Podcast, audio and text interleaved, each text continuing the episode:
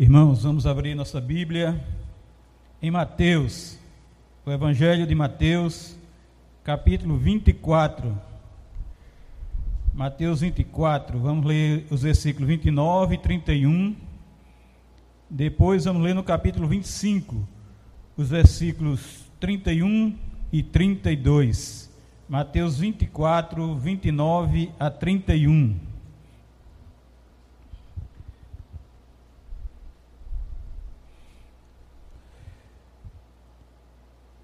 Tem como título A Vinda do Filho do Homem, em Mateus 24, 29 a 31. Diz a palavra de Deus assim: Logo em seguida, a tribulação daqueles dias, o sol escurecerá, a lua não dará sua claridade, as estrelas cairão do firmamento, e os poderes dos céus serão abalados. Então aparecerá no céu o sinal do Filho do Homem. Todos os povos da terra se lamentarão e verão o Filho do Homem vindo sobre as nuvens do céu com poder e muita glória. E ele enviará os seus anjos com grande clamor de trombeta, os quais reunirão os seus escolhidos dos quatro ventos, de uma a outra extremidade dos céus.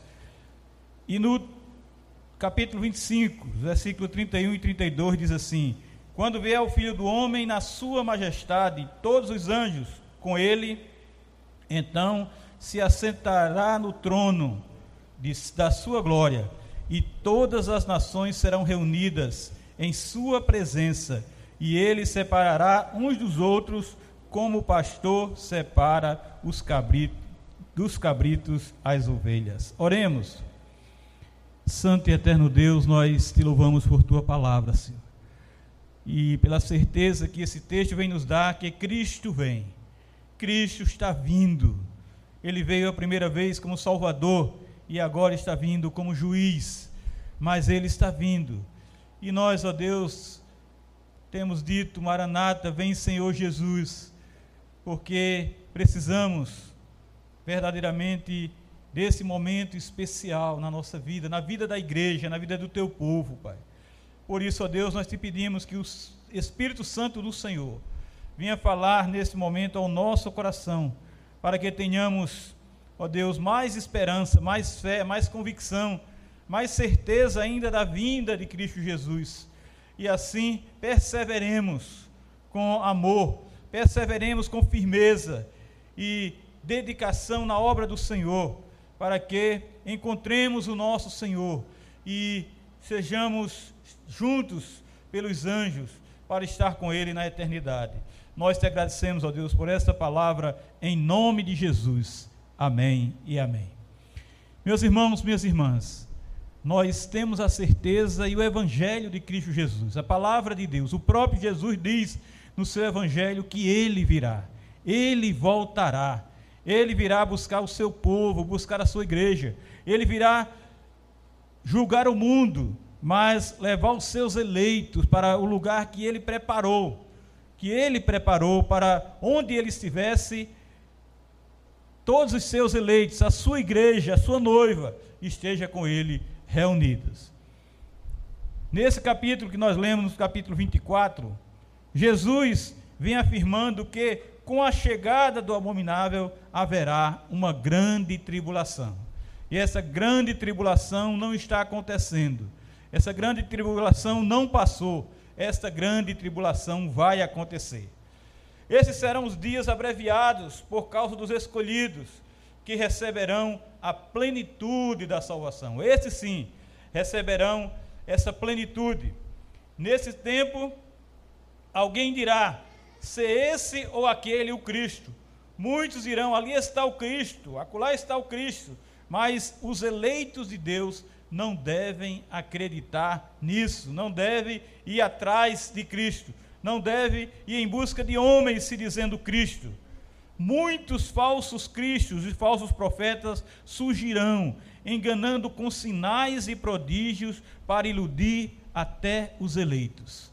Muitos chegarão fazendo milagres, Muitos chegarão fazendo coisas extraordinárias, coisas fantásticas, se dizendo o Filho de Deus, mas os eleitos não podem se iludir com isso. Sabem, porque a palavra de Deus diz como Jesus virá, como um relâmpago, assim há de ser a vinda do Filho de Deus, o Senhor Jesus. Não como muitos aparecerão, fazendo coisas grandiosas, fazendo milagres, não como um relâmpago, assim será a vinda de Cristo Jesus. Quando o mundo, moral e espiritualmente, se degenera a tal ponto que se assemelha a um cadáver em decomposição, ou seja, em outros termos, quando o Senhor julgar que a taça do mundo está transbordando de iniquidade, então, e não antes disso, Cristo virá para condenar esse mundo que jaz no maligno. Então nós vemos que as coisas podem piorar e muito. As coisas podem se complicar e muito para que Jesus venha. Então Jesus irá julgar. Jesus, quando o Senhor julgar que a taça do mundo está transbordando de iniquidade, então Cristo virá para condenar esse mundo que jaz no maligno. Sua vinda se torna uma necessidade divina. Agora, haverá a necessidade de Cristo vir julgar. Agora haverá a necessidade também de Cristo vir buscar suas igrejas, daqueles que já foram julgados, daqueles que, como eleitos seus, como escolhidos seus, agora irão com ele para a glória eterna.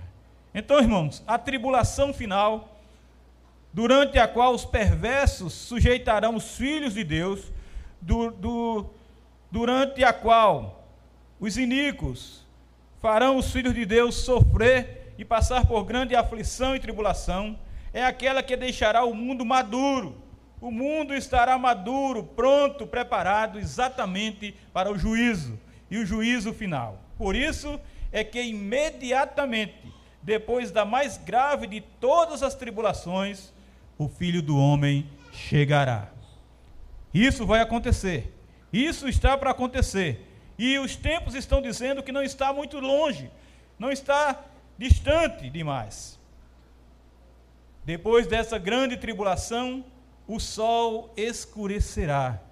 E esse fato está registrado lá em Isaías, Isaías 13, o versículo 10 diz assim: Porque as estrelas e constelação dos céus não darão a sua luz. O sol, logo ao nascer, se escurecerá, e a lua não fará resplandecer a sua luz. Também Ezequiel 32, o versículo 7 diz: Quando eu te extinguir, cobrirei os céus e farei ennegrecer as suas estrelas. Encobrirei o sol com uma, com uma nuvem, e a lua não resplandecerá a sua luz. Mas também Joel, capítulo 2, versículo 31 diz: O sol se converterá em trevas e a lua em sangue, antes que venha o grande e terrível dia do Senhor. E aí, chega lá em Apocalipse, capítulo 6, os versículos 12 e 3 diz: E quando o cordeiro abriu o sexto selo, e sobreveio grande terremoto, o sol se tornou negro como saco de, de crina, a lua toda, como sangue, as estrelas do céu caíram pela terra como a figueira, quando a bala, abalada por vento forte, deixa cair os seus figos verdes, e as estrelas cairão do céu. Esse é o momento que Jesus estará vindo, quando as estrelas cairão dos céus. Diz o texto. Isaías 34, 4, 4 versículo diz: Todo o exército dos céus se dissolverá, e os céus se enrolarão como um pergaminho, todo o seu exército cairá como cai a folha da vide e a folha da figueira. Então, as estrelas cairão dos céus.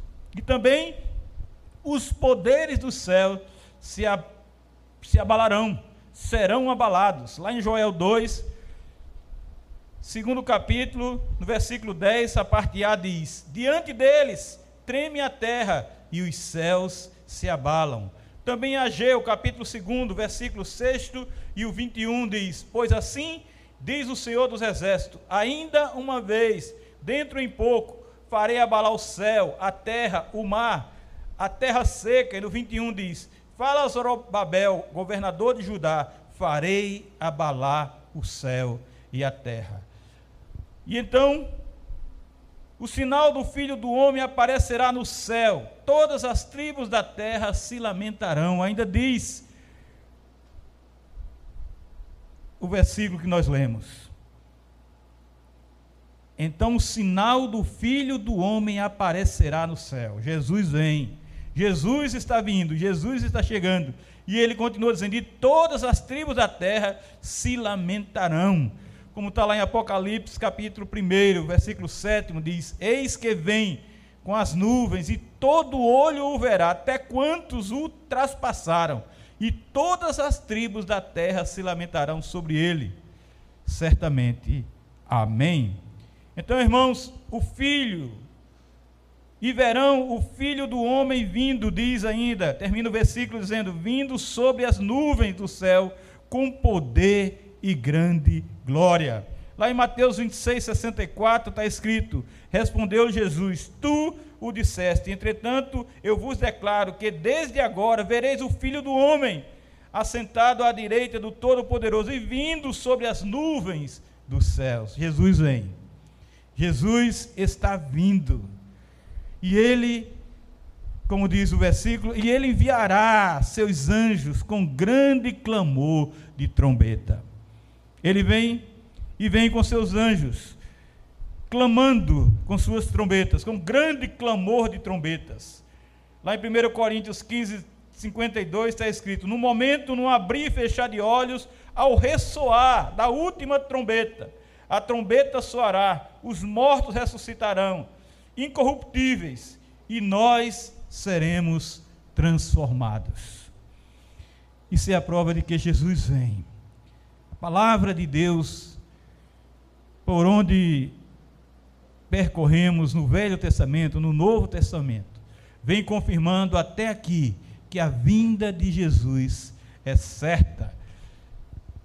E ainda continua o texto que lemos dizendo: Seus anjos reunirão seus escolhidos, os quatro ventos, de uma a outra extremidade dos céus. Deuteronômio 30, versículo 4 diz: Ainda que os teus desterrados estejam para a extremidade dos céus, desde aí te ajuntará o Senhor teu Deus e te tomará de lá. Então, no versículo, no capítulo 25, que nós lemos, 25 31 diz: Quando vier o filho do homem na sua majestade, e todos os anjos com ele, então se assentará no trono da sua glória. É uma descrição dramática aqui, frequentemente simbólica ao juízo final. Aqui também se descreve a, a glória vinda do Filho do Homem, acompanhadas exatamente pelos anjos.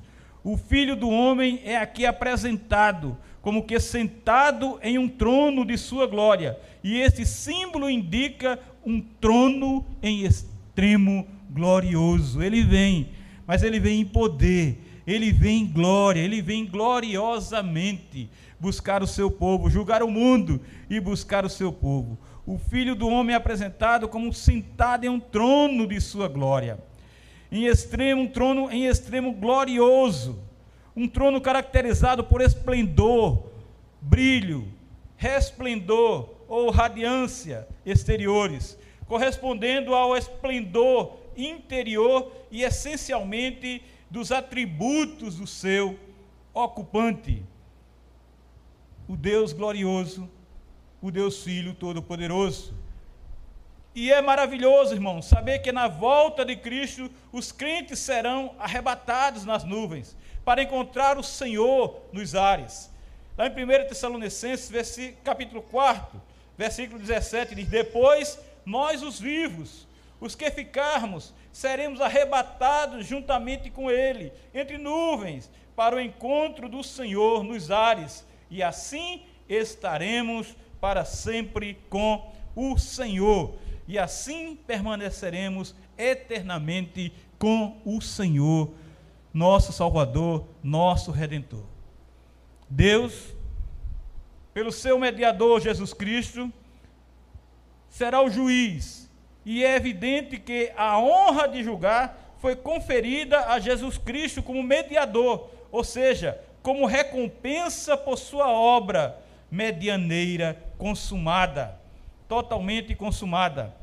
E o versículo 32 que nós lemos diz: E todas as nações serão reunidas em sua presença, e ele separará uns dos outros, como o pastor separa dos cabritos as ovelhas. E aqui está descrito o ato de reunir tantos os salvos quanto os não salvos, e sua separação naquele momento. Está evidente que o juízo descrito inclui todos, todos estarão juntos naquele momento. Toda a raça humana, ninguém será excluído, nem os perversos, nem os justos, todos estarão ali naquele momento. Todas as nações indica todas as pessoas indiscriminadamente. Mas o que importa aqui o que é mais importante para nós, diante dessa realidade, é analisarmos se nós, e nós, durante nossa vida terrena, temos dado evidência da nossa fé genuína no Senhor Jesus Cristo e de uma vida em harmonia com os mandamentos e exemplo de Jesus, testemunhando o Evangelho de Cristo Jesus, nós temos dado esta evidência, nós temos analisado isso na nossa vida Pense bem: o justo juiz separará os que estão reunidos, como um pastor separa as ovelhas dos cabritos. Então as ovelhas irão para um lado, os cabritos para o outro lado. Provavelmente as ovelhas simbolizam aqui os que confiam e os que seguem o Salvador, pois são mansas e obedientes. Mas, em contrapartida, os cabritos são os que vivem em conflito, em desobediência e são destrutivos. Ainda no versículo 33 diz: E porás as ovelhas à tua direita, mas os cabritos à esquerda. Então, irmãos, os crentes estão diante do trono. É óbvio, não só à luz da própria descrição, todas as nações, ovelhas e cabrito. Não obstante, os crentes não entram em juízo, não são condenados. Aí é onde está a diferença. Aí é onde muda tudo. Os crentes não entram em juízo, não são condenados.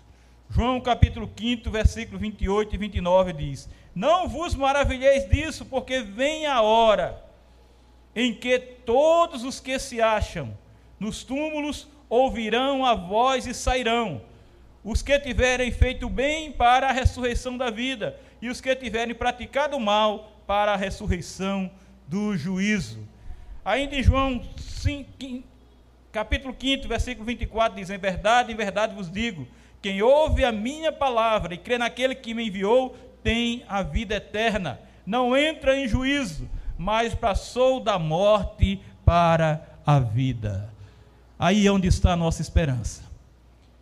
Aí é onde está a nossa tranquilidade. É aí que repousa a paz do Senhor em nosso coração. Porque Jesus é o nosso Senhor e Salvador. Jesus é o nosso redentor. Jesus é o nosso libertador. Jesus é a nossa vida. Jesus é o nosso caminho, Jesus é a verdade da nossa vida. Por isso, nós temos que ter essa convicção de que não entraremos em juízo, não seremos condenados, não haverá condenação, nenhuma condenação há para aqueles que estão em Cristo Jesus. Nenhuma condenação. Por isso, a nossa esperança é Cristo Jesus. O alvo da nossa caminhada, o alvo da nossa perseverança nesse mundo é Cristo Jesus.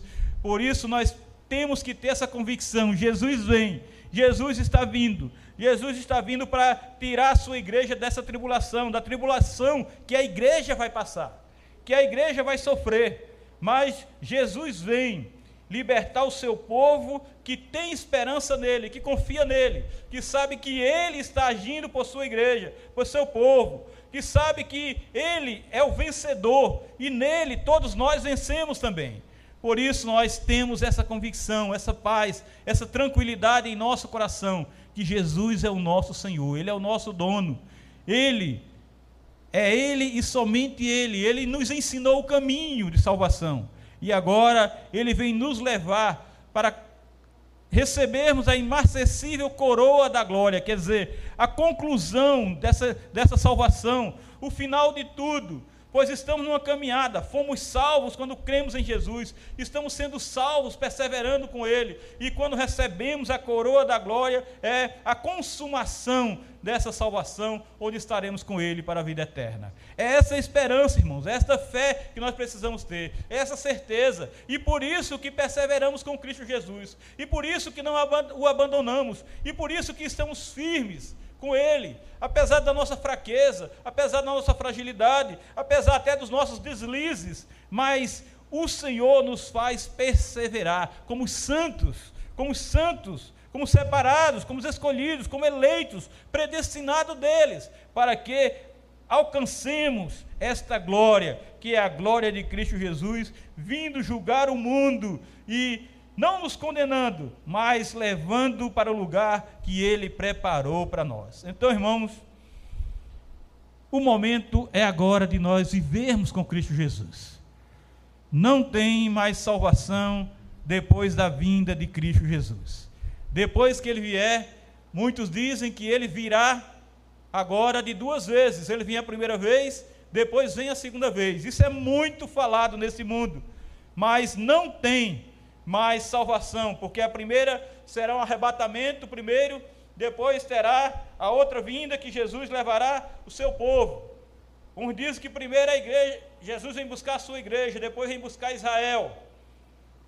Não tem mais salvação. Jesus virá uma só vez buscar o seu povo. Quando Jesus vier, os mortos realmente ressuscitarão. Os que praticaram bem para ir com ele e os que assim não fizeram para a condenação eterna. A igreja passará sim pela grande tribulação e enfrentará perseguição, aflição, agonia e amargura. A igreja vai passar por isso. Dizem que não, que a igreja primeiro será arrebatada. Não é assim. A igreja passará sim por tribulação, mas Jesus virá buscar a sua noiva, e sua vinda será audível todos vão ouvir, será visível, todos verão. Será gloriosa, ele virá em glória e será poderosa, porque ele virá com a demonstração de que ele é o poder, nele está todo o poder. Essa segunda vinda não será e não será em duas etapas. Não haverá, não haverá o, o arrebatamento secreto. Jesus virá sim buscar os seus. Jesus virá sim para levar a sua igreja. E Jesus está vindo. Jesus está chegando. Então, como ele mesmo disse, devemos nos preparar. Devemos estar prontos e devemos estar preparados para quando ele vier. Para quando ele chegar, levar-nos também, levar-nos para a glória, levar-nos para o seu reino e lá reinaremos com ele eternamente. Irmãos, que Deus aplique essa verdade em nosso coração, para que tenhamos a certeza de que Jesus está vindo. Jesus está vindo para levar a sua igreja, eu repito, Jesus está vindo para que seu nome seja glorificado e tudo, tudo será consumado. Que o Senhor aplique essa verdade em nosso coração, que Deus nos abençoe. Amém e amém. Vamos louvar a Deus por isso.